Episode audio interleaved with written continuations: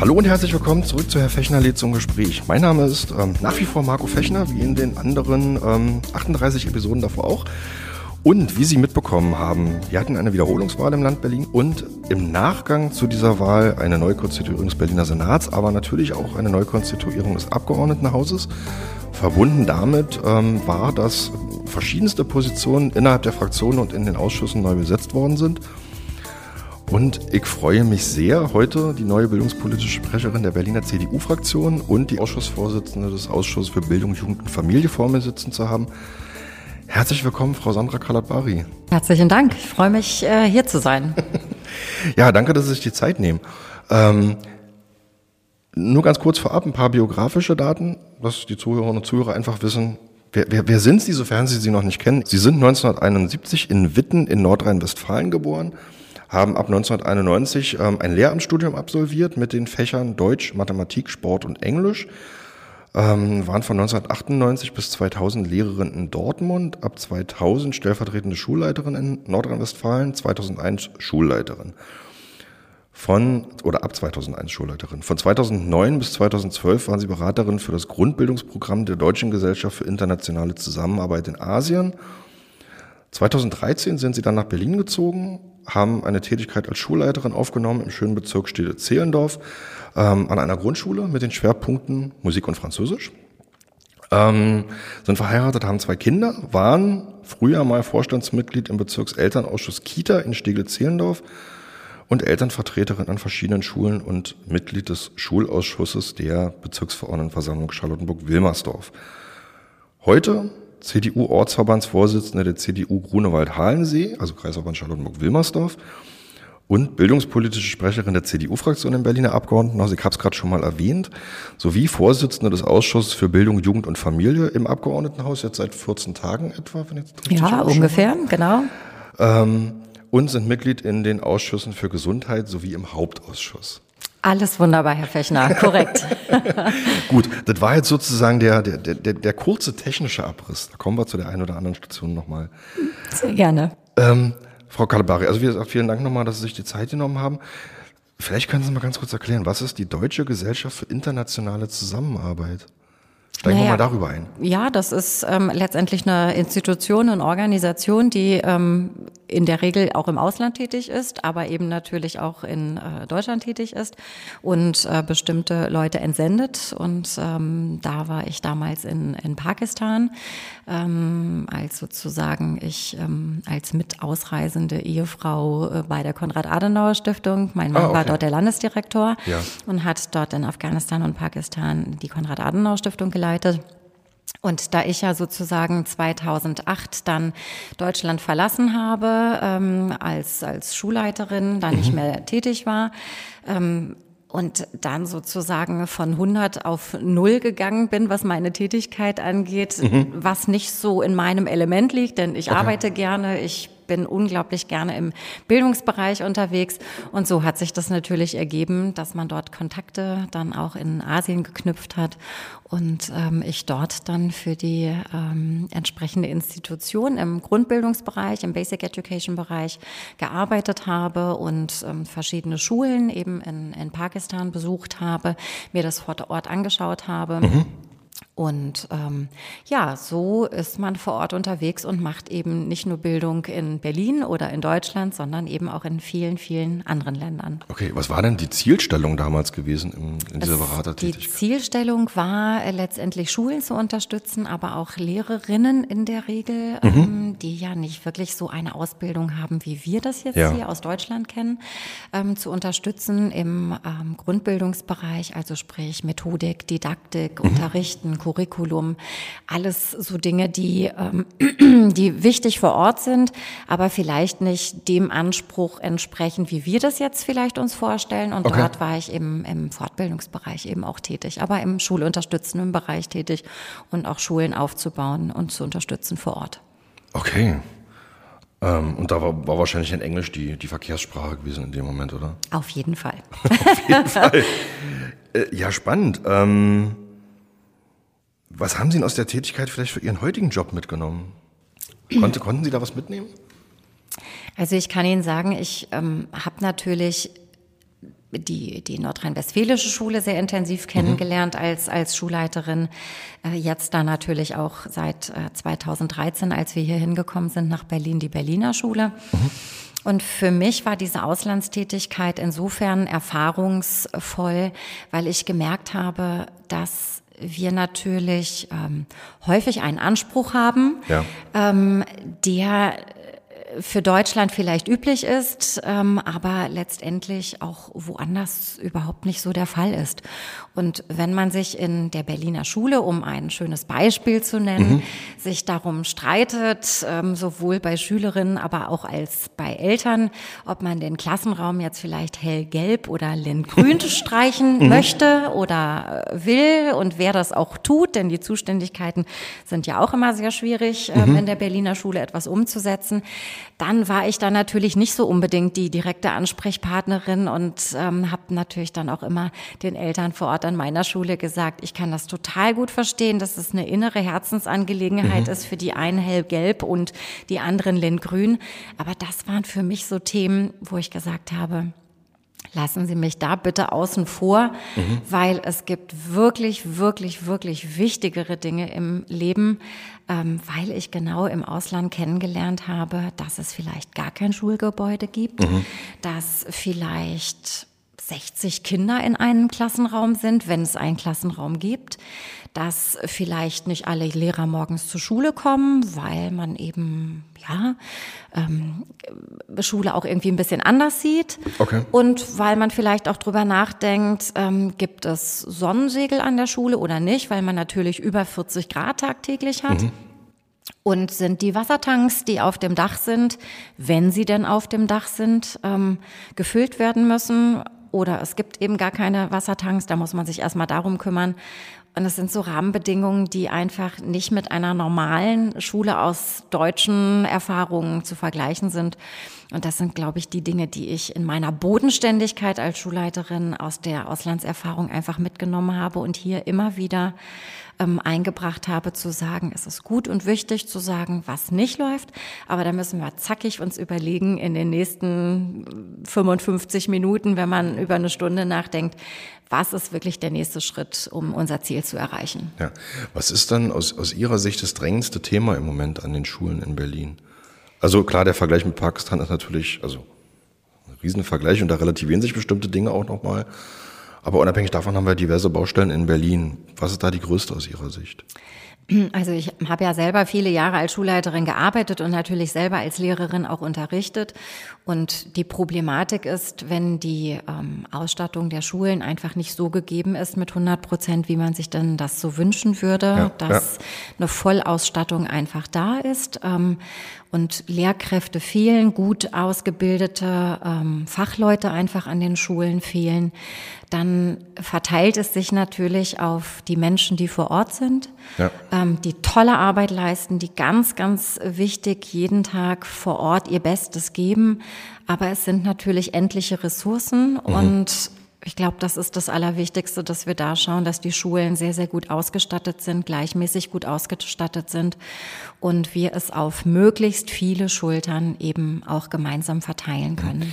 Wie, wie ist denn da der Ansatz bei Ihnen oder bei Ihrer Fraktion jetzt oder bei der Koalition?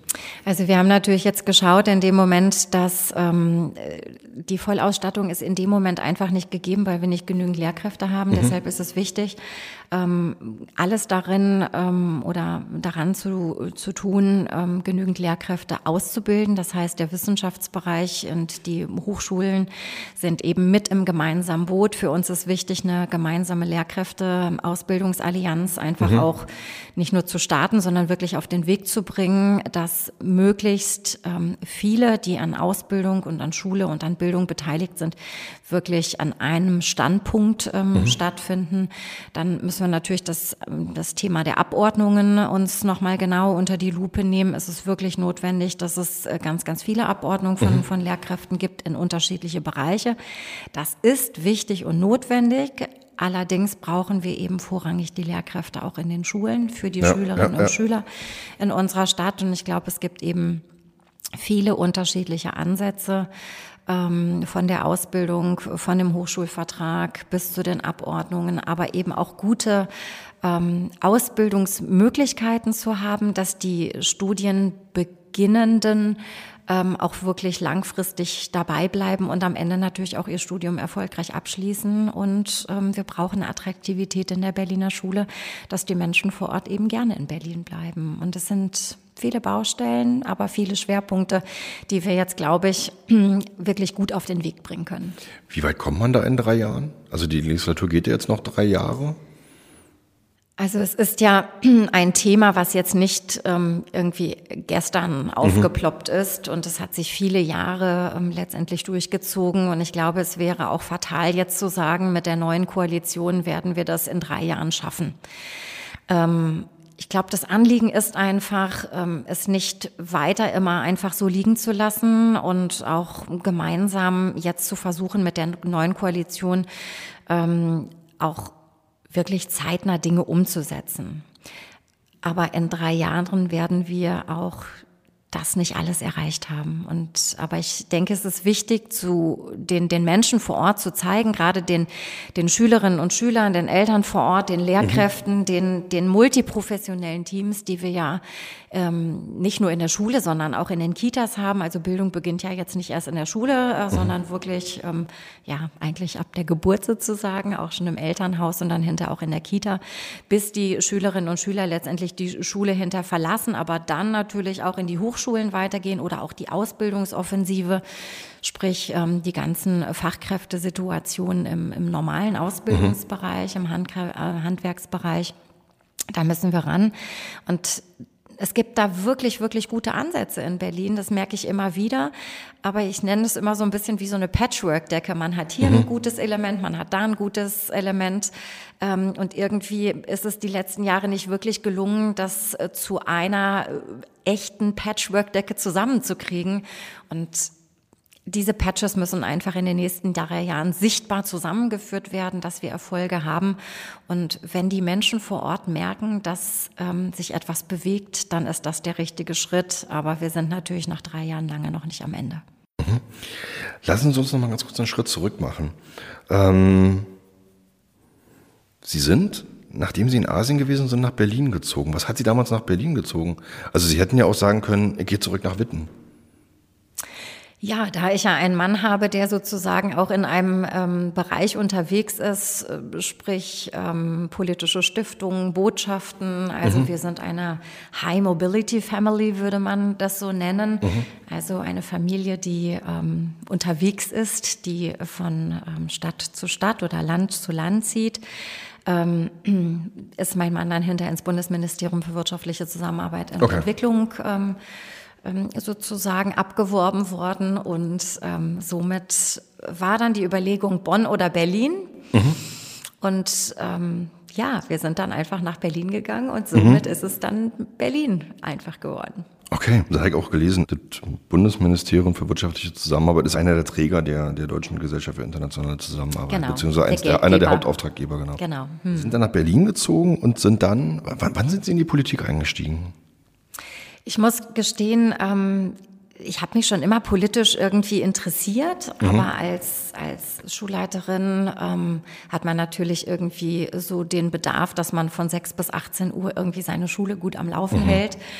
Und erst in Berlin ist mir so wirklich klar geworden, als ich gemerkt habe, was gibt es hier einfach für Schwerpunkte, um nicht zu sagen Baustellen oder Missstände? Mhm. Und ich habe mich natürlich als Nicht-Berlinerin äh, damals gefragt, warum ist das denn so? Warum ist das denn in dieser Stadt so? Warum laufen denn alle so auf dem Zahnfleisch? Warum fühlen sich so viele nicht gesehen, nicht gehört, nicht ja. mitgenommen? Und ähm, wenn ich natürlich dann als Schulleiterin gefragt habe, ähm, wer ist denn dafür zuständig oder wen, an wen muss ich mich denn dort wenden? Äh, dann habe ich gemerkt, irgendwie ist so ein bisschen Behörden-Ping-Pong da. Dann mhm. habe ich kennengelernt Senat und Bezirk. Ähm, mhm. Das sollte ja gut zusammenarbeiten. Ähm, mhm. Da gab es, glaube ich, weiterhin noch Luft nach oben. Und dann habe ich wirklich angefangen zu überlegen, wo kann ich mich engagieren? Und es haben natürlich viele Menschen festgestellt, dass ich aufgrund meiner Biografie Erfahrungen mitbringe ähm, in einer Berliner Schule, die vielleicht auch nicht ganz so üblich sind. Mhm. Und dann hat man mich irgendwann gefragt und mich aufgegriffen und mir gesagt, also Sie haben Erfahrung nicht nur in Berlin, sondern mhm. NRW und Asien. Wollen Sie nicht mal Bürgerdeputierte werden? Und so bin ich eigentlich in diese okay. Schiene der Politik, Charlottenburg-Wilmersdorf, Grunewald-Heim, Rheinsee gekommen und dann eben auch in den entsprechenden BVV-Bildungsausschuss und habe mich dort angefangen zu engagieren und habe da mhm. natürlich erstmal die ganzen Strukturen so wirklich kennengelernt und ähm, ja mich immer weiterentwickelt und die CDU hat mich dann in dem Moment gut getragen und mich dann irgendwann in Bereiche gebracht, mhm. wo ich auch gedacht habe, ja, da kann ich wirklich äh, vielleicht noch viel mehr bewegen. Okay. Was ich mich mal frage, und die Frage würde ich gerne an Sie weitergeben, ähm, das gibt ja unterschiedliche Motivationen, warum Menschen in die Politik gehen. Die einen sagen, ich überspitze das mal bestimmt ein bisschen, es gibt bestimmt noch mehr und differenziertere Ideen dazu. Die einen sagen, ich gehe in die Politik, um was zu verändern, und die anderen sagen, ich gehe in die Politik, um mitzuarbeiten. Um sozusagen in dem, was da ist, mitzumachen. Wo stehen Sie da? Also ich glaube, das eine schließt sich nicht auf. Ja? Also Veränderungen bedürfen ja der Mitarbeit.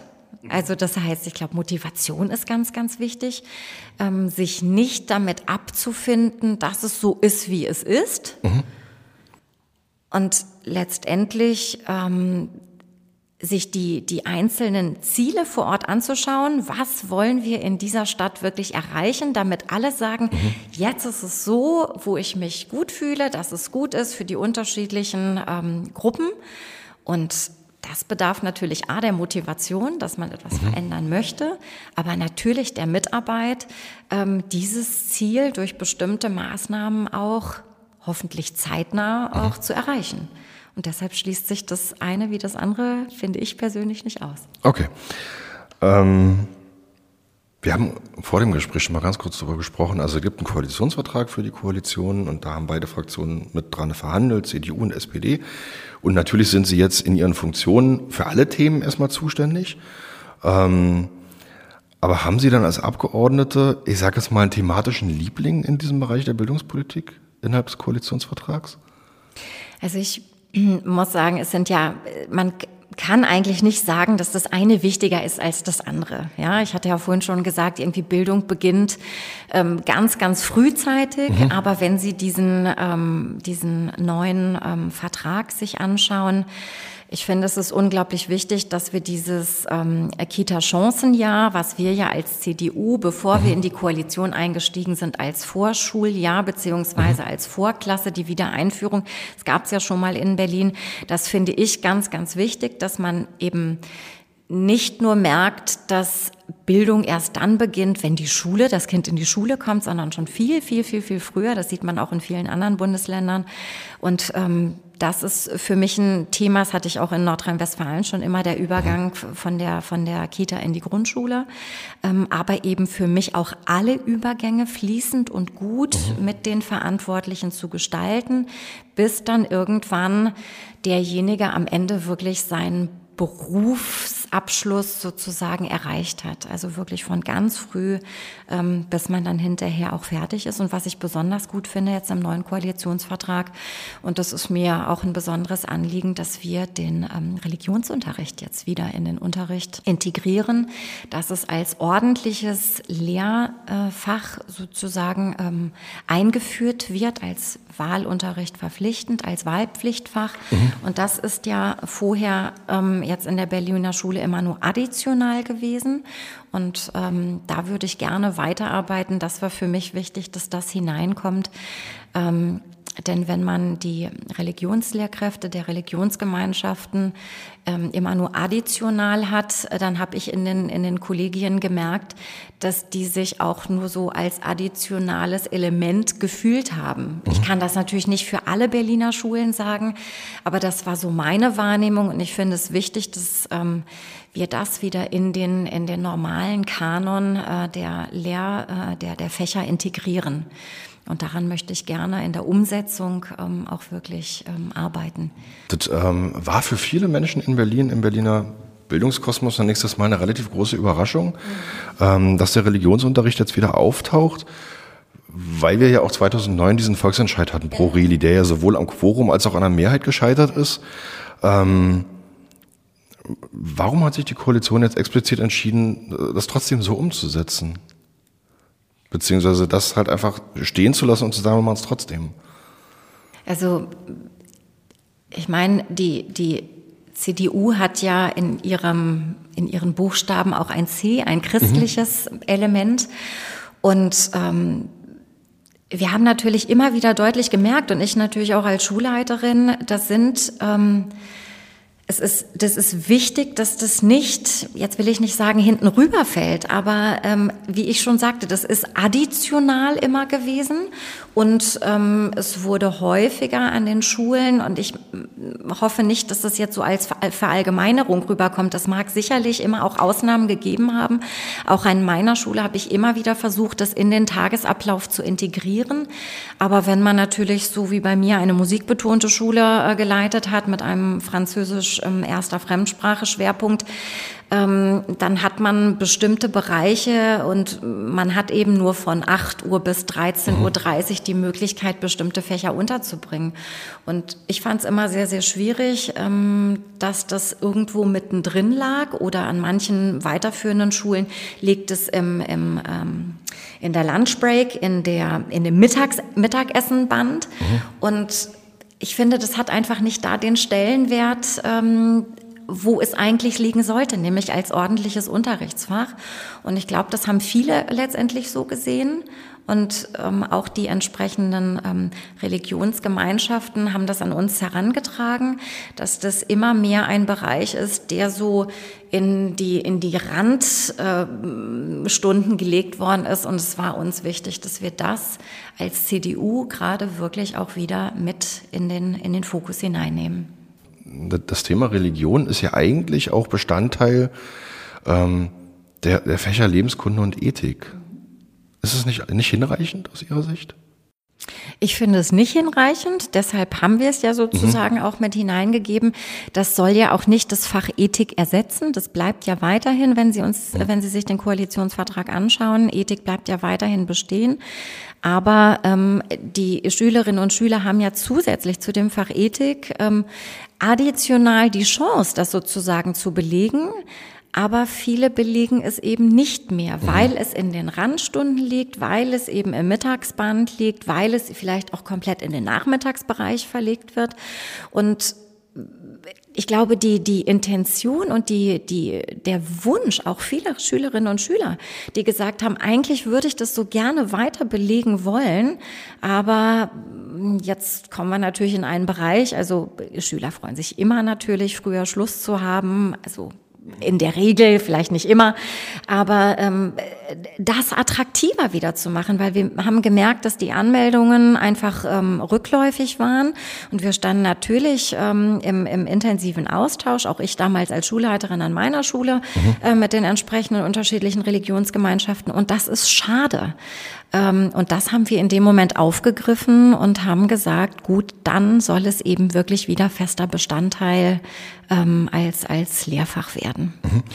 Was mich ein bisschen irritiert hat, ähm, also ich, ich habe diesen Wahlkampf natürlich auch sehr intensiv verfolgt.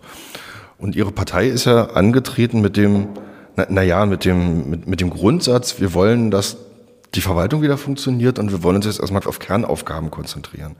Insofern war es dann tatsächlich für mich zumindest eine Irritation und ich glaube für andere auch, zu sagen, wir führen denn jetzt erstmal ein neues Fach ein. Weil ich glaube, viele gedacht haben, okay, wir konzentrieren uns jetzt erstmal aufs Wesentliche in Anführungszeichen. Ja, das kann ich verstehen. Ich glaube, wenn man sich da ähm, nicht tagtäglich mit beschäftigt, ähm, dann ist es vielleicht eine Überraschung gewesen. Aber ähm, im, im ich will jetzt nicht sagen im Hintergrund, aber es hat viele, viele Jahre schon sehr, sehr viele intensive Gespräche gegeben. Und es war natürlich jetzt die Möglichkeit, als gerade als CDU jetzt in dieser neuen äh, Position auch Dinge hineinzugeben, ähm, die vielleicht latent immer ähm, besprochen worden sind, aber wo nicht unbedingt die Möglichkeit bestanden hat, es wieder zu implementieren. Und jetzt hatten wir die Chance und die haben wir natürlich auch genutzt. Okay. Ich habe ich hab im Koalitionsvertrag die Formulierung gelesen, in einem von fachlich ausgebildeten Lehrkräften erbrachten und von den Religions- und Weltanschauungsgemeinschaften inhaltlich gestalteten Unterricht können Kenntnisse über Religion und Weltanschauungen vermittelt werden. Dazu habe ich jetzt eine Frage, weil mich hat ein bisschen irritiert. Also Sie sagen einerseits fachlich ausgebildete Lehrkräfte, damit darunter verstehe ich jetzt erstmal die Lehrkräfte aus dem Bereich der Senatsbildungsverwaltung. Ähm, die erteilen den Unterricht und die Religions- und Weltanschauungsgemeinschaften gestalten den Unterricht. Jetzt kenne ich das, also vielleicht interpretiere ich das doch falsch. Üblicherweise so, dass die Senatsbildungsverwaltung einen Rahmenlehrplan aufsetzt und dann das hauseigene Personal diesen Rahmenlehrplan umsetzt. Ähm, verstehe ich das jetzt, also das ist jetzt, wenn ich das erstmal so lese, ein Widerspruch. Also eine Auftrennung in dem Moment. Aber es soll jetzt endlich auch zusammengeführt werden, ja. Also es gibt natürlich die AV-Weltanschauungsunterricht, aber wir müssen jetzt in dem Moment, wo wir wirklich gesagt haben, das soll ähm, ordentliches Unterrichtsfach werden, jetzt natürlich mit den entsprechenden Religionsgemeinschaften in den Kontakt treten und genau schauen und natürlich auch ähm, mit Blick auf die Ausbildungen ähm, äh, letztendlich dann auch schauen. Es gibt ja auch Lehrkräfte, die es schon vorher gegeben hat, mhm. ähm, die Religion äh, studiert haben. Ja, und da müssen wir jetzt genau schauen, ähm, wie viel sind denn das, wie viel können das, und das haben natürlich auch einige schon immer angeboten. Also dieses Fach gab es ja auch, aber eben additional. Man musste es nicht unbedingt machen. Und da muss es eine Bestandsaufnahme jetzt geben, da muss es intensive Absprachen geben, ähm, denn wir wollen ja nicht das eine gegen das andere ausspielen, sondern wir wollen ja das Thema gemeinsam gestalten und wirklich als ordentliches Fach in den, ähm, in den, in den, in den Unterricht hineingeben. Und ich glaube, da gibt es jetzt sehr, sehr viele Abstimmungsbedarfe, ähm, die jetzt gerade ähm, stattfinden. Mhm. Aber ich würde da ungern jetzt was vorweggreifen, mhm. weil sobald es dann eine Finalisierung entsprechend gibt, wird sich die Senatsbildungsverwaltung ähm, hundertprozentig dazu auch nochmal äußern. Okay, nur eine ganz grundsätzliche Frage trotzdem nochmal. Wird es dazu einen eigenen Rahmenlehrplan geben, dann offiziell? Auch das werden wir jetzt gemeinsam ähm, dann natürlich angehen, ja. Okay, weil das ja tatsächlich dann auch nochmal sozusagen mehrjähriger Prozess ist. Also einen Rahmenlehrplan schreibt man ja nicht innerhalb von sechs Monaten, sondern der hat ja, ich würde mal sagen, mindestens zwei bis drei Jahre Vorlauf, bis der dann sozusagen von der Konzeption bis zu letzte Abstimmung in den allerletzten Gremien und jetzt, jetzt haben wir einen Rahmenlehrplan, mit dem wir jetzt auch arbeiten können. Genau, der wird sicherlich nicht morgen da sein, aber wir werden ähm, durch diese entsprechenden Abstimmungen und diese Rahmenlehrpläne, also die es ja schon von den Religionsgemeinschaften sozusagen gegeben hat, also die haben ja auch nicht einfach in das Blaue hinein unterrichtet. Ähm, das wird jetzt eine Abstimmung ähm, geben müssen, richtig. Also und, und beim Personal gehen Sie davon aus, dass wir schon ganz viel Personal haben und jetzt einfach gucken, wie wir dann sozusagen, wo wir den, den Rest herbekommen, ohne dass es despektierlich klingen soll. Richtig, genau. Und ähm, was natürlich auch ähm, durch die ähm, Lehrkräfte, die durch die Weltanschauungsgemeinschaften ähm, und Religionsgemeinschaften, ähm, welche, welche Möglichkeiten die letztendlich auch haben, weiterhin in, in Schule ähm, auch in unterrichten zu können. Okay. Ähm, ich, würde gerne zu einem anderen Thema springen. Sie hatten im Koalitionsvertrag auch das Thema Inklusion aufgegriffen. Mhm. Ähm, ich möchte den Passus ganz gerne mal ganz kurz zitieren, weil das sozusagen wichtig ist für die Folgefragen. Also ich zitiere jetzt aus dem Koalitionsvertrag, Seite 43, 44. Wir bekennen uns zur UN-Behindertenrechtskonvention und wollen die Inklusion an den Berliner Schulen unterstützen und qualitativ weiterentwickeln. Schulen benötigen mehr Ressourcen, um ihre Schülerinnen und Schüler mit sonderpädagogischen Förderbedarfen zu unterstützen. Zur Stärkung der verlässlichen Grundausstattung schaffen wir stufenweise eine zusätzliche Stelle für Facherzieherinnen und Facherzieher an Grundschulen wir stärken die Rolle des SIBUTs konzeptionell, indem wir Verfahren vereinfachen. Um die Folgen der pandemiebedingten Einschränkungen für junge Menschen in Berlin weiter einzudämmen, führen wir die bestehenden Programme zur Unterstützung bei psychosozialen Herausforderungen der Schülerinnen und Schüler fort und entwickeln sie unter Einbeziehung therapeutischer Fachkräfte und der, Jugendliche, der Jugendlichen weiter. Ähm, da haben Sie jetzt im Grunde auch gesagt, mit, mit, welcher, mit welcher Gruppe des Personals Sie das jetzt umsetzen wollen. Wen ich nicht finde tatsächlich sind die Lehrkräfte in der Aufzählung. Welche Rolle kommt den Lehrkräften zu, beziehungsweise wie wollen Sie die Lehrkräfte unterstützen? Weil die ja sozusagen erstmal an vorderster Front stehen. Ähm, das ist richtig. Ich glaube, das Thema der Inklusion ist ähm, auch ein Schwerpunkt, ähm, der natürlich ähm, seit vielen Jahren in der Berliner Schule ähm, einfach einen, einen großen Stellenwert einnimmt, aber ohne das entsprechende ausreichende sonderpädagogische Personal. Mhm. Ähm, an den Schulen gab es ja im optimalsten Fall auch eine Lehrkraft oder auch zwei, je natürlich mhm. nach Größe der Schule, ähm, die letztendlich Sonderpädagogin oder Sonderpädagoge mhm. ähm, ist oder war. Und die haben natürlich eine unglaublich äh, große Rolle ähm, vor Ort eingenommen, sei es auch in der Beratung der Lehrkräfte genau. vor Ort ähm, wir haben zum Beispiel an meiner Schule immer ähm, unterschiedliche Runden gemeinsam mit der Sonderpädagogin gehabt, wo wir auch temporäre Lerngruppen gemeinsam aufgestellt haben, wo wir geschaut haben, wie viele Kinder mit sonderpädagogischem Förderbedarf haben wir, aber eben auch Kinder, die einen Förderbedarf haben und auch Forderbedarf mhm. haben. Also ich nenne jetzt mal Kinder, die einfach eine Hochbegabung zum Beispiel mhm. haben. Das ist ja ein, ein breites Spektrum. Und ähm, das ist letztendlich auch eine Aufgabe vor Ort in der Schule, ähm, solche runden Steuergruppen zu institutionalisieren und auch gemeinsam immer wieder abzusprechen. Bei uns ähm, war das ganz klar. Wir haben immer mit der Sonderpädagogin, mit mir als Schulleiterin, mhm. mit dem Schulpsychologen, äh, mit den entsprechenden Schulsozialarbeitern, mit den Integrationserzieherinnen Erzieherinnen und Erzieher der ergänzenden Förderung und Betreuung ähm, und den Lehrkräften, ähm, die die temporären Lerngruppen angeboten haben, aber die eben auch Klassenlehrerin waren, ja. ähm, immer wieder gemeinsam überlegt, was gibt es für Schwierigkeiten, was gibt es für Methodiken, Didaktiken, was gibt es für Konzeptionen in bestimmten Lernbändern, also die man ähm, ähm, durchführt im Stundenplan und auch legt im Stundenplan, schon bei der Planung. Ähm, und wie können wir, da, wie können wir dem am besten begegnen? Und natürlich immer in Abstimmung mit dem SIBUZ. Ähm, ähm, aber auch eben mit den zuständigen Beratungslehrkräften, die, ähm, die letztendlich auch vom ähm, entsandt sind. Und wir haben kooperative Sprechstunden letztendlich, die ja für die Lehrkräfte auch sind, in denen man ich nenne es jetzt mal Fälle in Anführungszeichen, also Schülerinnen und Schüler, ähm, Rahmenbedingungen hineingibt, die man gemeinsam bespricht. Also erstens, es fehlt da natürlich an ausgebildeten Sonderpädagoginnen und Sonderpädagogen, ganz klar auch weiterhin in der Berliner Schule. Aber man hat Systeme, also ich habe zum Beispiel Systeme bei mir in der Schule entwickelt und das weiß ich, gibt es an vielen anderen Schulen, ähm, auch wo wir genau diese Dinge gemeinsam besprochen haben. Schulhelfer kommen in der Regel, die man ja beantragen muss, ja. Äh, dann noch mit in den Unterricht hinzu. Auch das ist viel zu limitiert für bestimmte Unterstützungsmöglichkeiten. Mhm. Der Schulsozialarbeiter kann im optimalsten Fall noch mit hinzukommen. Der Integrationserzieher kommt im optimalsten Fall. Wenn man jetzt die, die kleinen Klassen, also die erste, zweite Jahrgang, die ähm, Schulanfangsphase äh, nimmt, kommt ähm, der Bezugserzieher noch mit dazu. Das sind alles Unterstützungssysteme, die man sich mhm. strikt, sage ich jetzt mal, an Schulen ähm, damit es funktioniert, aber letztendlich ist der Bedarf weiterhin unglaublich groß an fest ausgebildeten Sonderpädagogen. Okay, das heißt also, Sie stellen in dem Moment tatsächlich auf die Beratungsfunktionen und mit Planungsfunktionen der Sonderpädagogen und Sonderpädagogen in den Schulen ab, ähm, was also dann am Ende sozusagen eine Art der dezentralen Weiterbildung ist. Das ist richtig. Es gibt natürlich durch die regionale Fortbildung gibt es natürlich auch ganz viele Angebote, die man als Berliner Lehrkraft eben auch nutzen kann.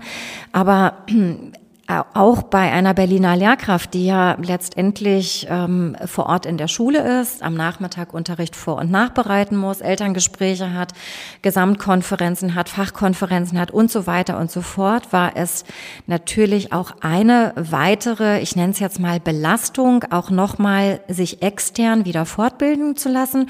Und deshalb war es für mich immer wichtig vor Ort als Schulleiterin, dass wir möglichst viel gemeinsam als Team, als Kollegium ähm, gemeinsam mit den Kollegen, also die Lehrkräfte, Schulsozialarbeit, ähm, aber eben auch die, die Externen aus dem SIBUZ, aber eben auch die Kollegen der EFIP, ähm, wir immer zusammen auch gemeinsame Studientage zu diesen Themen gemacht haben, weil letztendlich ist ja doch jede Schule ein, ein eigenständiges System und ähm, man muss natürlich auch Dinge ähm, für sich selber installieren, dass es an der eigenen Schule gut läuft. Jetzt sprechen Sie es natürlich im Koalitionsvertrag an und jetzt rede ich aus der Sicht einer Schulleiterin, habe natürlich flächendeckend als Ausschussvorsitzende nochmal eine andere Aufgabe, aber das ist ja für mich auch wichtig, die Erfahrung zu nutzen. Was hat gut funktioniert an den Berliner Schulen ähm, und wo kann man flächendeckend das ja auch ähm, weitertragen. Und man muss nicht unbedingt immer das Rad neu erfinden. Das ist so ein bisschen der Markt der Möglichkeiten, Best-Practice-Beispiele und das letztendlich auch flächendeckend für Berlin ähm, eben auszuweiten. Jetzt ist in diesem Passus, den ich vorhin zitiert habe, ähm, die Rede von Grundschulen. Die sind tatsächlich auch namentlich genannt. Ähm, was aber nicht auftaucht, Vielleicht ist er darin aber auch mit inbegriffen in dieser Absichtserklärung die weiterführenden Schulen.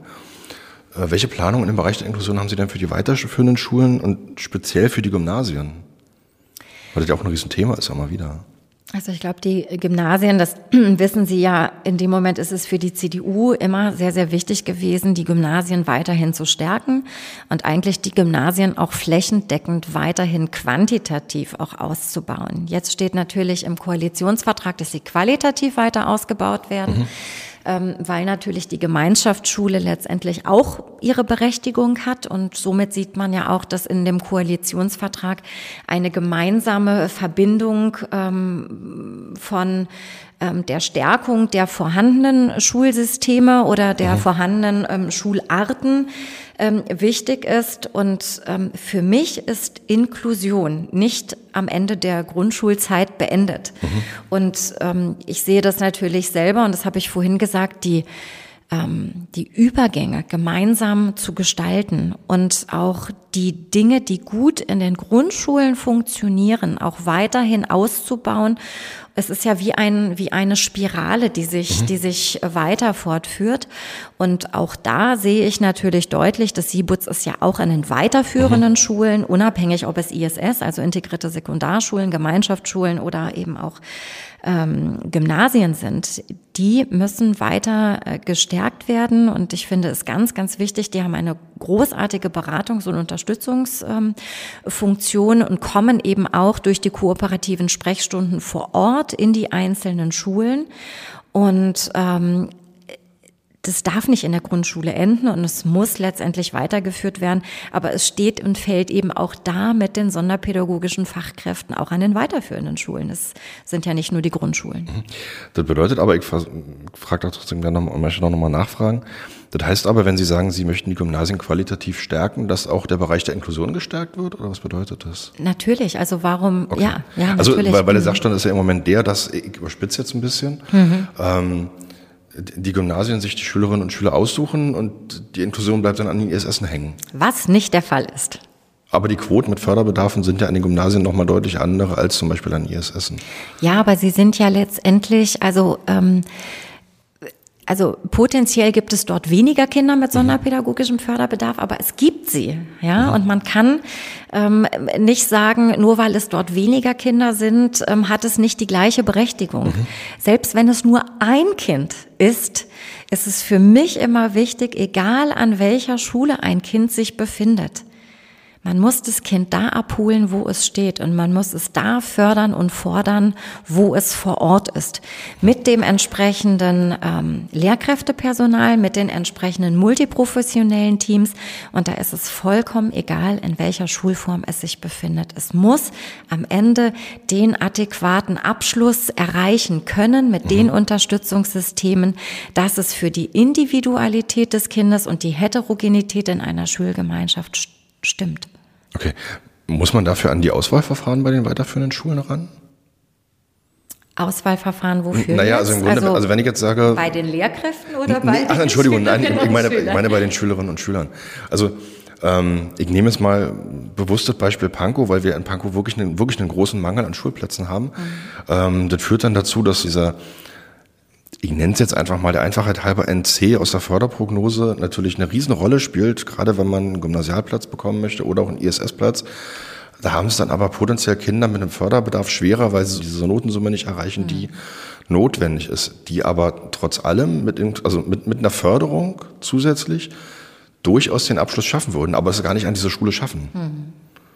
Deswegen meine Frage, muss man an die Auswahlverfahren der Schulen nochmal ran? Oder? Also das lesen Sie ja auch im Koalitionsvertrag in dem Moment, dass es ähm, darum geht, dass man einfach nochmal äh, drüber nachdenkt. Es kommen ja Kinder an, eine, an ein Gymnasium, mhm. äh, Gymnasium, wenn Sie das jetzt gerade so sagen.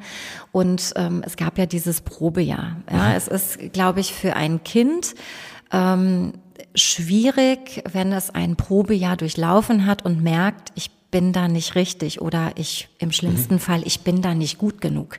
Ja, das ist natürlich eine emotionale Belastung, die wir jetzt gerade ähm, zusätzlich zur Corona-Pandemie, wo wir ja unglaubliche mhm. psychosomatische, psychosoziale Schwierigkeiten bei den, bei den Schülerinnen und Schülern feststellen, eine totale Katastrophe. Und deshalb steht ja im Chorvertrag, dass wir da jetzt wirklich schauen, wie kann man eine andere Zugangsvoraussetzung schaffen. Und das ist in dem Moment noch nicht explizit explizit aufgeführt, ähm, weil man da jetzt gerade in der Erarbeitung ist, was ist wirklich notwendig, damit wir uns diesen Rückschritt, den ja das Kind theoretisch mhm. dann machen müsste, weil es am Gymnasium, am Gymnasium nicht gut mitkommt, dann also fast ja einer Degradierung gleichkommt, in Anführungszeichen, wenn es wieder zurück muss.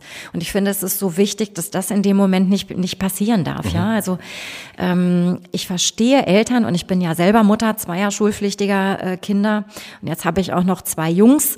Ähm, ich kann das gut verstehen, äh, dass man unbedingt will, dass ein Kind aufs Gymnasium muss. Aber nicht jedes Kind ähm, muss unbedingt mit dem Abitur abschließen, ja, weil es vielleicht ganz andere individuelle Voraussetzungen hat. Und jetzt haben wir das Thema des Fachkräftemangels ganz, ganz ähm, groß. Es gibt wundervolle Kinder, die auch mit einem MSA ähm, dann in Ausbildungen gehen und tolle Menschen mhm. sind mit super Ausbildungen, äh, potenziell viel Geld verdienen, auch ohne Abitur. Mhm. Und ich glaube, das ist wichtig, dass wir das immer wieder, und da sind wir bei den Grundschulen natürlich, immer wieder deutlich machen. Und da gibt es ja auch die Förderprognose, da gibt es ja auch die Beratungsgespräche, ähm, ähm, dass man deutlich macht, das Abitur ist nicht das Nonplusultra. Mhm. Ich glaube, das müssen wir einfach in die Köpfe auch so ein bisschen noch hineinbekommen und, und gerade heutzutage mit diesem Fachkräftemangel ist wahrscheinlich besser ähm, nach dem MSA irgendwie oder auch mhm. nach dem BBR oder EBBR in eine tolle Berufsausbildung zu gehen und es für das Kind einfach attraktiver zu machen, damit wir auch gesunde Menschen haben, die später im Arbeitsmarkt mhm. zur Verfügung stehen, anstatt ähm, Schulabbrecher äh, beziehungsweise ähm, ähm, Studienabbrecher, ja, die dann hinterher ähm, irgendwie auch, auch gar nicht emotional gut ähm, für unseren Arbeits- und, und, und Bildungsmarkt sozusagen zur Verfügung stehen. Und das ist wichtig. Mhm. Also da bin ich voll bei Ihnen. Also ja. das geht auch nicht, also ne, nicht, nicht jedes Kind muss im Zweifel ein Abitur machen. Wir brauchen ganz ja. viele Leute in den dualen Bildungsgängen oder äh, Ausbildungsgängen. Ähm, ich würde, möchte aber trotzdem ganz gerne nochmal anknüpfen, weil tatsächlich, es gibt ja auch einfach Kinder und Jugendliche, ähm, die durchaus die Möglichkeit hätten, ein Studium erfolgreich zu absolvieren, zum Beispiel ein technisches Studium, mhm. ähm, aber erstmal Schwierigkeiten haben, in diesen, in diesen Bereich Abitur zu kommen, weil sie zum Beispiel eine Leserechtschreibschwäche haben, mhm. die aber für ein technisches Studium jetzt ich sag mal, nicht so ins Gewicht fällt. Da entstehen dann natürlich, ich sag jetzt mal, Umwege, die halt auch teilweise langjährig sein können ähm, wo sich dann die Frage stellt, kann man denn nicht eventuell früher schon auffangen, dass man diesen Menschen, diesen Personen den Übergang oder den, den, den, den Zugang zum Abitur in irgendeiner Art und Weise erleichtert, indem man ihnen Unterstützungssysteme anbietet, um nicht zu sagen, okay, du machst erstmal ein MSA und dann gehst du in eine Ausbildung und machst dann vielleicht dein Abitur nochmal nach und setzt dann ein Studium drauf und bist dann mit Anfang Mitte 30 vielleicht fertig. Aber ich glaube, der Weg hm, muss nicht immer geradenlinig sein. Ja? Also es muss nicht immer wirklich von der Grundschule zum Gymnasium, Abitur, mhm. Studium oder wie auch immer sein. Und es gibt natürlich die, ähm, es gibt natürlich den äh, Nachteilsausgleich, also für Kinder, die Teilleistungsstörungen haben, Dyskalkulie, LRS, also mhm. Leserechtschreibstörung. Da gibt es ja den Nachteilsausgleich, da gibt es auch den Notenschutz entsprechend. Also diese Kinder werden ja auch ähm, in der Regel im Unterricht ähm, auch nochmal differenzierter ähm, betrachtet. Es gibt die entsprechenden Vorgaben der Klassenkonferenzen, dass alle Lehrkräfte sich im Rahmen einer Klassenkonferenz genau mit, mit diesem Kind, nenne ich das jetzt mal, ähm, auseinandersetzen müssen, mit diesen Teilleistungsstörungen, mit, ähm, und das ist ja kein sonderpädagogischer Förderbedarf, mhm. ja, also diese Teilleistungsstörung. Und da letztendlich vor Ort differenziert im Unterricht ähm, auch so unterstützen, das gelingt mal gut, mal weniger gut, mal vielleicht auch hervorragend, je nachdem. Ähm, und das meinte ich ja vorhin, dass man so temporäre Lerngruppen hat, dass man ähm, Supporting Systems, also Unterstützungssysteme in, in einer Schule installiert, ähm, die es genau den Kindern ermöglicht, die individuelle Unterstützung zu bekommen, dass sie, wenn sie jetzt zum Beispiel auf einem, an einer Grundschule sind, trotzdem zum Gymnasium wechseln können. Und ich glaube, das ist wieder dieses Thema Übergänge gestalten, dass man in dem Moment auch deutlich macht, dass man von der Grundschule zur weiterführenden Schule, sage ich jetzt mal, immer in Kontakt steht, äh, steht auch. Das kenne ich aus NRW mhm. ganz deutlich, dass man, obwohl man ja da nach der vierten Klasse ähm, wechselt, dass man immer im Austausch war und nach einem halben Jahr die Schülerinnen und Schüler, dass die Lehrkräfte sich ausgetauscht haben und geschaut haben, was, was ist denn da, wo muss ich nochmal mhm. andocken, aber auch schon im Vorfeld, bevor die Schüler gewechselt sind. So wie wir das ja in der, in der Kita letztendlich auch machen. Ich hatte immer so einen runden Tisch, äh, wo die Kitas im Vorfeld, wenn sie denn das wollten, mit uns in den mhm. Austausch gekommen gekommen sind. Und an meiner Schule habe ich mir vorher immer schon die Schüler, äh, die, die Kita-Kinder schon eingeladen, um ja. zu gucken ähm, im Rahmen eines Schulspiels, ähm, was gibt es für Förderschwerpunkte mhm. bei diesem Kind, die man aber gemeinsam mit der, Ki der, mit der Kita, mit den Eltern, mit den Erzieherinnen ähm, vor Ort unternehmen kann, bis das Kind mhm. in die Schule kommt. Ähm, aber äh, wo gibt es eben auch andere Möglichkeiten? Und ich glaube, das ist ganz, ganz wichtig, da in Kontakt zu stehen und sich auch wirklich diese Kinder ähm, die wirklich Unterstützungsbedarfe haben, auch individuell anzuschauen. Und ähm, es darf nie ein Ausschlusskriterium sein. Okay. Ich würde ganz gerne ans andere Ende dieses Punktes springen. Also Sie haben es vorhin schon mal gesagt, wir sprechen über Förderbedarfe, wir müssen aber eigentlich auch über Forderbedarfe sprechen. Mhm. Ähm, da haben Sie jetzt in den Koalitionsvertrag einen Passus reingenommen. Ähm, wir bauen die Begabungsförderung ab Klasse 1 aus, Koalitionsvertrag Seite 44. Ähm, da habe ich jetzt gleich mehrere Fragen. Äh, welche Arten von Begabung möchte die Koalition an der Stelle fördern? Naja, die, die, die letztendlich vorliegend sind, ja. Also es mhm. gibt natürlich Kinder, wo man schon in Klasse 1 merkt, da ist eine schnelle Auffassungsgabe, mhm. da ist, ähm, das Kind kann lesen, schreiben, rechnen, so wie ein Drittklässler. Mhm. Ähm, es gibt Begabungen, die vielleicht im, gar nicht im akademischen Bereich sind, die vielleicht im sozial-emotionalen Bereich sind. Ähm, und es gibt natürlich, und das meinte ich vorhin mit temporären Lerngruppen, also es muss ja nicht immer nur eine temporäre Lerngruppe sein, die sozusagen einen Förderbedarf ähm, sozusagen ähm, versucht abzufangen, äh, sondern eben auch einen Forderbedarf hat. Ja. Und ähm, bei mir an der Schule war es immer so, dass wir auch eine temporäre Lerngruppe für Schülerinnen und Schüler hatten, wo wir gemerkt haben, da ist ganz, ganz viel Potenzial. Da ist auch zum Beispiel Kinder, die unglaublich toll argumentieren konnten, debattieren konnten, mhm. sprachlich ähm, weit fortgeschritten waren, damit die eine, eine Möglichkeit hatten, ihre Kompetenzen auch hineinzubringen. Aber es waren natürlich auch Kinder da, die diagnostiziert ähm, wirklich eine Hochbegabung hatten, die ein IQ von 135, 140 mhm. hatten, die man natürlich ganz anders im Unterricht ähm, sozusagen ähm, ja anfassen musste als jetzt die die anderen Schülerinnen und Schüler und ähm, das ist sehr wichtig, dass man da mit den Eltern, aber auch mit den Lehrkräften vor Ort natürlich Förderpläne und Forderpläne aufstellt, damit diese Kinder nicht unterfordert sind. Aber es gibt natürlich auch Kinder, die haben einen, einen akademischen Vorsprung, aber die sind sozial-emotional einfach überhaupt noch nicht so weit. Mhm. Ähm, da ist eine unglaubliche Diskrepanz und ja. das muss man wirklich durch individuelle Gespräche, individuelle Förderpläne und Förderpläne auch gemeinsam ausbauen. Mhm. Kinder, die können schon vielleicht an einem Unterricht, der, obwohl sie Klasse 1 sind, ähm, am Unterricht der Klasse 3 teilnehmen. Ja, also das muss man mhm. ähm, ausprobieren. Oder es gibt am Nachmittag ja auch ähm, andere Schulen, die genau diese ähm, Begabungsförderungsschwerpunkte haben. Nicht nur Grundschulen, auch äh, Gymnasien, die am mhm. Nachmittag, wo man diese Kinder einfach dann auch noch zusätzlich hinsendet. Welche Kapazitäten bekommen die Schulen dafür? Oder, oder welche Weiterbildungen? Also im Moment höre ich ganz oft aus den Schulen, wir würden es gerne machen, aber uns fehlen die Kapazitäten. Einerseits, um es zu erkennen. Also manchmal fällt es auf, aber halt eben nicht systematisch, weil man es halt äh, vielleicht systematischer mal, mal, mal, abklären müsste, aber da fehlen die Kapazitäten und teilweise halt auch einfach das, das Wissen. Weil Sie sagten jetzt gerade, Sie machen gerade Thema Hochbegabung rein, das sind halt drei Prozent der Kinder. Äh, bis sich da, ich sag mal, ein bestimmter Erfahrungswert bei einzelnen Lehrkräften bildet, müssen Sie halt, ich sag mal, statistisch gesehen mehrere Klassen durchlaufen haben. Also da, da würde ich Ihnen schon widersprechen wollen. Also okay. jeder Lehrer, ähm, der ja ähm, sozusagen ein, ein Studium hinter sich hat ähm, und ich sage jetzt mal, der geht für zehn Minuten in eine Klasse. Das ist einfach meine Erfahrung. Okay. Also sicherlich wird es das auch anders geben, aber ähm, Sie gehen zehn Minuten in einen Unterricht, Sie ähm, gehen in eine Klasse hinein und Sie haben nach zehn Minuten einen ersten Eindruck dieser Schülerschaft. Mhm.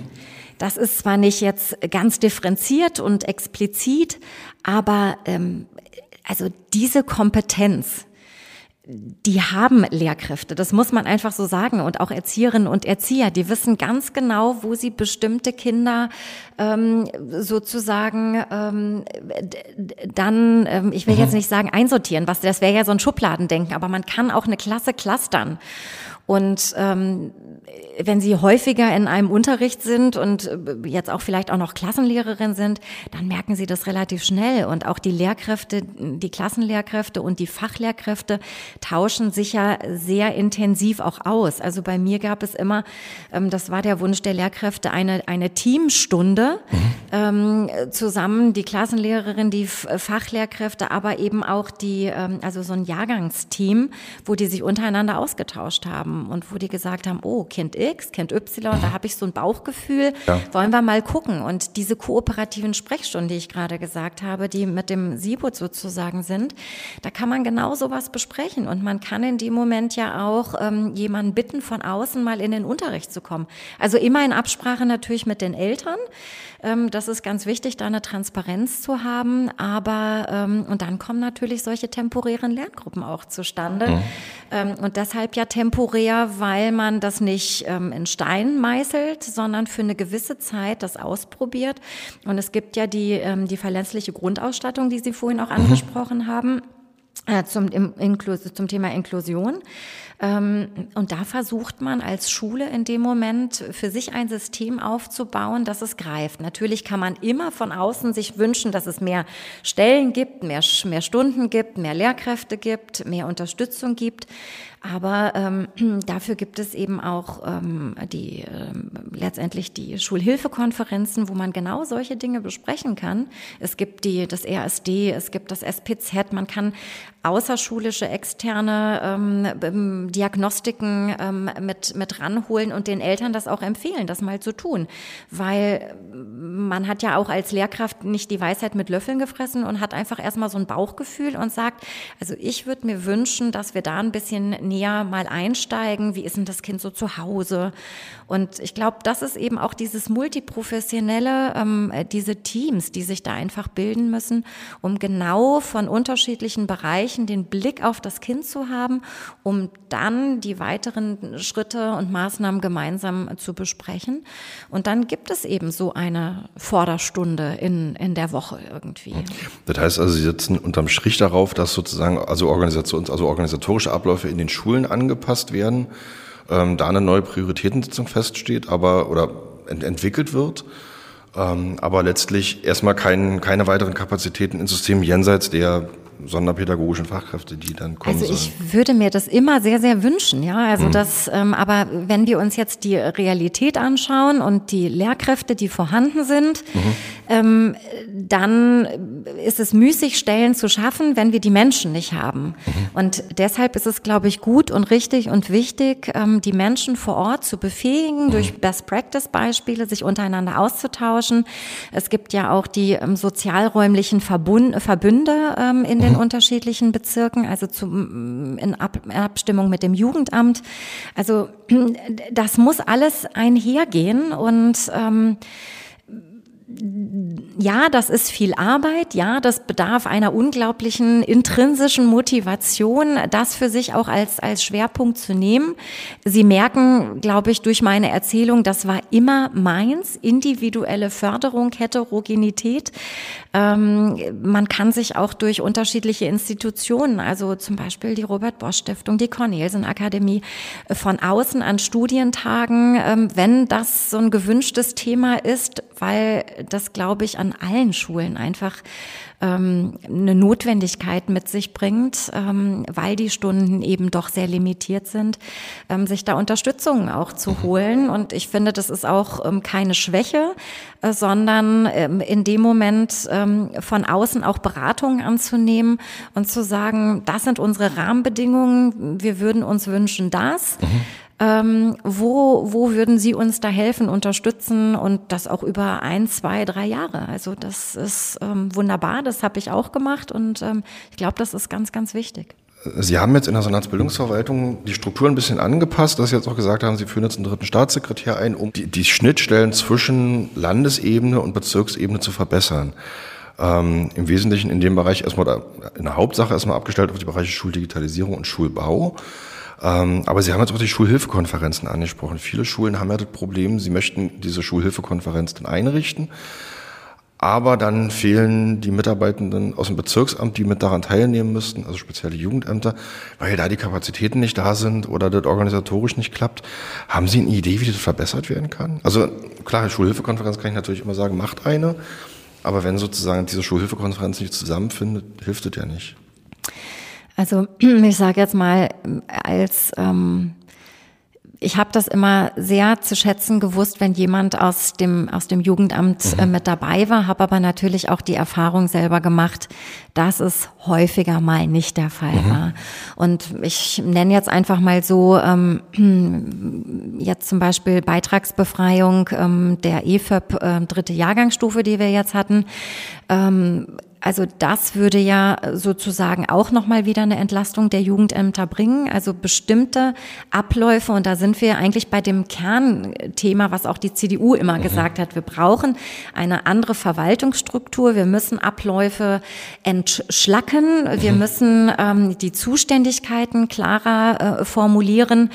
Ähm, und wir brauchen natürlich auch eine Attraktivität äh, mhm. für die Menschen, die sozusagen im Bezirk äh, vor Ort arbeiten, ja. Ähm, dass die nicht einfach aufgrund der Überlastung irgendwann ähm, die Segel streichen und sagen, das ist mir alles zu viel, das möchte ich nicht. Also ich glaube, das geht alles einher. Ja, diese Verwaltungsstrukturreform mit den Zuständigkeiten, Abläufe verschlacken, damit genau diese Menschen, die ja vor Ort ganz, ganz, ganz, ganz mhm. wichtig sind für diese Schülerinnen und Schüler, für diese Eltern vor Ort, für diese Lehrkräfte, für diese Schulen, dass die wirklich vor Ort sind, weil die bringen natürlich eine Expertise mit hinein, ähm, die unglaublich notwendig ist. Nehmen wir mal an, ein, ein Kind kommt einfach nicht weiter mit allen möglichen Maßnahmen, die die Schule, die extern irgendwie am Nachmittag ähm, installiert wurde. Und die brauchen einfach eine, eine Tagesgruppe, ähm, vielleicht am Vormittag eine Reduzierung im, im Stundenplan und dann die Tagesgruppe. Dafür brauchen wir das Jugendamt. Und deshalb ist es so unglaublich notwendig, dass wir da wirklich verschlanken und den Fokus wieder darauf legen, dass die Menschen vor Ort sein können. Okay. Ähm ich würde zu einem anderen Thema noch mal ganz kurz überleiten wollen, weil da habe ich eine Frage zu. Ähm, Sie hatten vorhin den Begriff Heterogenität benutzt. Mhm. Ähm, da würde ich gerne anknüpfen, weil das ist im Moment ein ganz großes, ein ganz großes Thema. Ähm, also die, die Schulplätze für Geflüchtete. So, da gibt es ja im Moment auch verschiedenste Berichterstattung und die Signale sind im Moment in meiner Wahrnehmung ein bisschen, also ein bisschen widersprüchlich. Ähm, deswegen jetzt die Frage an Sie: Werden geflüchtete schulpflichtige Kinder und Jugendliche auch künftig in Regelschulen eingegliedert ähm, und nicht in gesonderten Einrichtungen welcher Form auch immer? Also es ist natürlich das Ziel und ähm, das ist immer wieder letztendlich auch das, was wir ja selber gefordert haben ähm, und uns auch wünschen würden und daran wirklich täglich unglaublich viel Kraft ähm, und, und Eigeninitiative auch in Abstimmung mit den Bezirken hineingeben.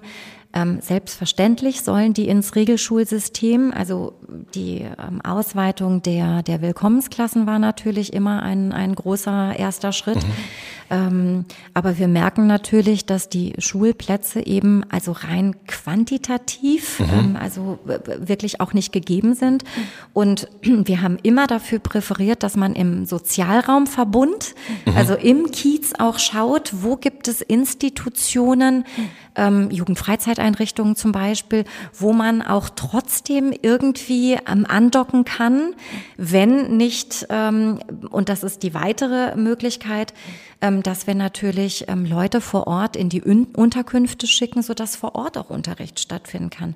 Also das ist natürlich, also es, es gibt eben nicht genügend Plätze. Ja? Und ich glaube, das ist ein ganz, ganz großes Anliegen tagtäglich, dass alle diese Kinder der Geflüchteten und die geflüchteten Kinder eben in die, in die Regelschule hineinkommen. Aber es gelingt im Moment noch nicht. Und deshalb brauchen wir diese unterschiedlichen Systeme, dass wir auch die, die Lehrkräfte haben, die vielleicht eben auch geflüchtet sind, die ukrainischen Lehrkräfte, die dann vor Ort, aber auch Ehrenamtliche, die, die vor Ort in die, in die Unterkünfte gehen, aber dass wir eben auch Kapazitäten, Raumkapazitäten außerhalb der eigentlichen originären ähm, Schulgebäude finden. Aber bis wann wollen Sie das Problem angehen? Also das, das, das Risiko ist ja ganz klar, wenn ich erstmal sage, ich beschule sozusagen Geflüchtete gesondert, dass ich dann im Grunde eine Integrationsproblematik entwickle, die ich eigentlich gar nicht haben möchte. Also ich bin da total bei Ihnen. Also ähm, die, die Sache ist nur, also wenn es keine Kapazitäten gibt, wohin denn? Was ist die mhm. Alternative? Also ich glaube, der Wunsch ist nicht nur zu 100 Prozent, sondern zu 1000 Prozent da, unbedingt alle wirklich in das, in das Regelschulsystem äh, zu bekommen. Aber ähm, die Realität ist gerade anders und deshalb muss man in dem Moment auch ein bisschen ähm, anders denken und Alternativen im, im Sozialraumverbund, im Kiez eben als Übergangslösung nehmen. Und ich glaube, dieses, man darf nie sagen am Ende, na ja, die werden ja da jetzt beschult und das ist ja gut so und es bleibt dann so. Das ist nicht das Ziel. Aber es ist ein Übergangsschritt der nicht schön ist, aber der, ähm, glaube ich, ähm, die Realität ist und eben auch sukzessive abgebaut werden muss. Haben Sie sich da eine Maximaldauer gesetzt pro Kind? Also dass man sagt, nach x Monaten soll das Kind spätestens ins Regelschulsystem rein? Naja, besser morgen als gestern, ne? Also äh, besser gestern mhm. als morgen. Also von daher ist es genau, ähm, ich glaube, man kann das nicht machen. Man muss wirklich jeden Tag sukzessive schauen, wo gibt es die Kapazitäten, äh, die man neu schafft. Und ähm, je schneller, desto besser. Okay. Eine letzte Frage noch. Ähm, was sind denn Ihre persönlichen Ziele bis zur nächsten Wahl? In 2026 sind nur noch drei Jahre jetzt sozusagen im Bereich der Bildungspolitik, dass Sie sagen, das soll bis dahin wirklich abgeschlossen sein. Also Sie haben ja vorhin gesagt, viele Sachen geben, geben Sie jetzt auf den Weg und das werden langjährige Prozesse zum Teil sein und wir wissen auch, äh, Lehrkräftebedarf, da ging jetzt irgendwie die Aussage rum, 20 Jahre könnte das dauern, bis sozusagen diese Lücke mal irgendwann geschlossen ist. Aber was ist der Punkt, wo Sie sagen, oh, bis 2026, wann wir das schaffen, wäre schon schön? Also ich habe ja gerade gesagt, dass diese Verwaltungsreform, diese ganze Thematik der der Zuständigkeiten und der der schnelleren Vernetzung mhm. untereinander, wenn wenn das bis 26 gelingt, ähm, dann hätten wir auch andere Kapazitäten und dann würden sich so Themen, die wir jetzt ja gerade in der letzten Stunde angesprochen haben, einfach auch reduzieren mhm. ähm, und, und ähm, auch so eine Zufriedenheit wieder einstellen, weil man hat ja jetzt das Gefühl, man läuft immer hinter den Dingen hinterher. Und das soll es auf keinen Fall sein. Und ähm, also wenn das funktioniert, Abläufe und auch die Menschen, die vor Ort ähm, vielleicht mit Bürokratie ganz viel mhm. beschäftigt sind, wieder in ihre originäre Aufgabe sozusagen zurückzukriegen. Nehmen wir das Thema Heterogenität mhm. und Jugendamt. Ähm, dann wäre das wirklich ähm, ein Ziel, was ich ähm, als unglaublich wichtig empfinde, weil das landet letztendlich auch bei den Schülerinnen und Schülern. Und das ist mein persönliches Ziel, dass vor Ort die Menschen, egal wer jetzt, merkt, es gibt eine Verbesserung, es gibt eine Veränderung und es geht uns damit besser. Das wäre mein Ziel. Okay, vielen Dank. Frau Kalabari, danke für Ihre Zeit, Sehr fürs gerne. Gespräch, für die Antworten. Ähm, und wir werden das alle weiter begleiten. Unbedingt. Wie es jetzt weitergeht in den nächsten drei Jahren. Ähm, erstmal alles Gute. Danke Ihnen. Und liebe Zuhörerinnen und Zuhörer, danke fürs Wiedereinschalten. Ähm, wenn Sie mögen, gerne bis ähm, in die nächste Episode. Wenn Sie mögen, hören Sie einfach auch mal in die vergangenen Episoden rein. Da wurden noch ganz viele Themen schon mal ähm, besprochen, die wir heute auch noch mal angeschnitten haben. Gerade das Thema Übergänge war häufig Thema gewesen. Ansonsten, wie gesagt, gerne bis zum nächsten Mal und auf Wiederhören.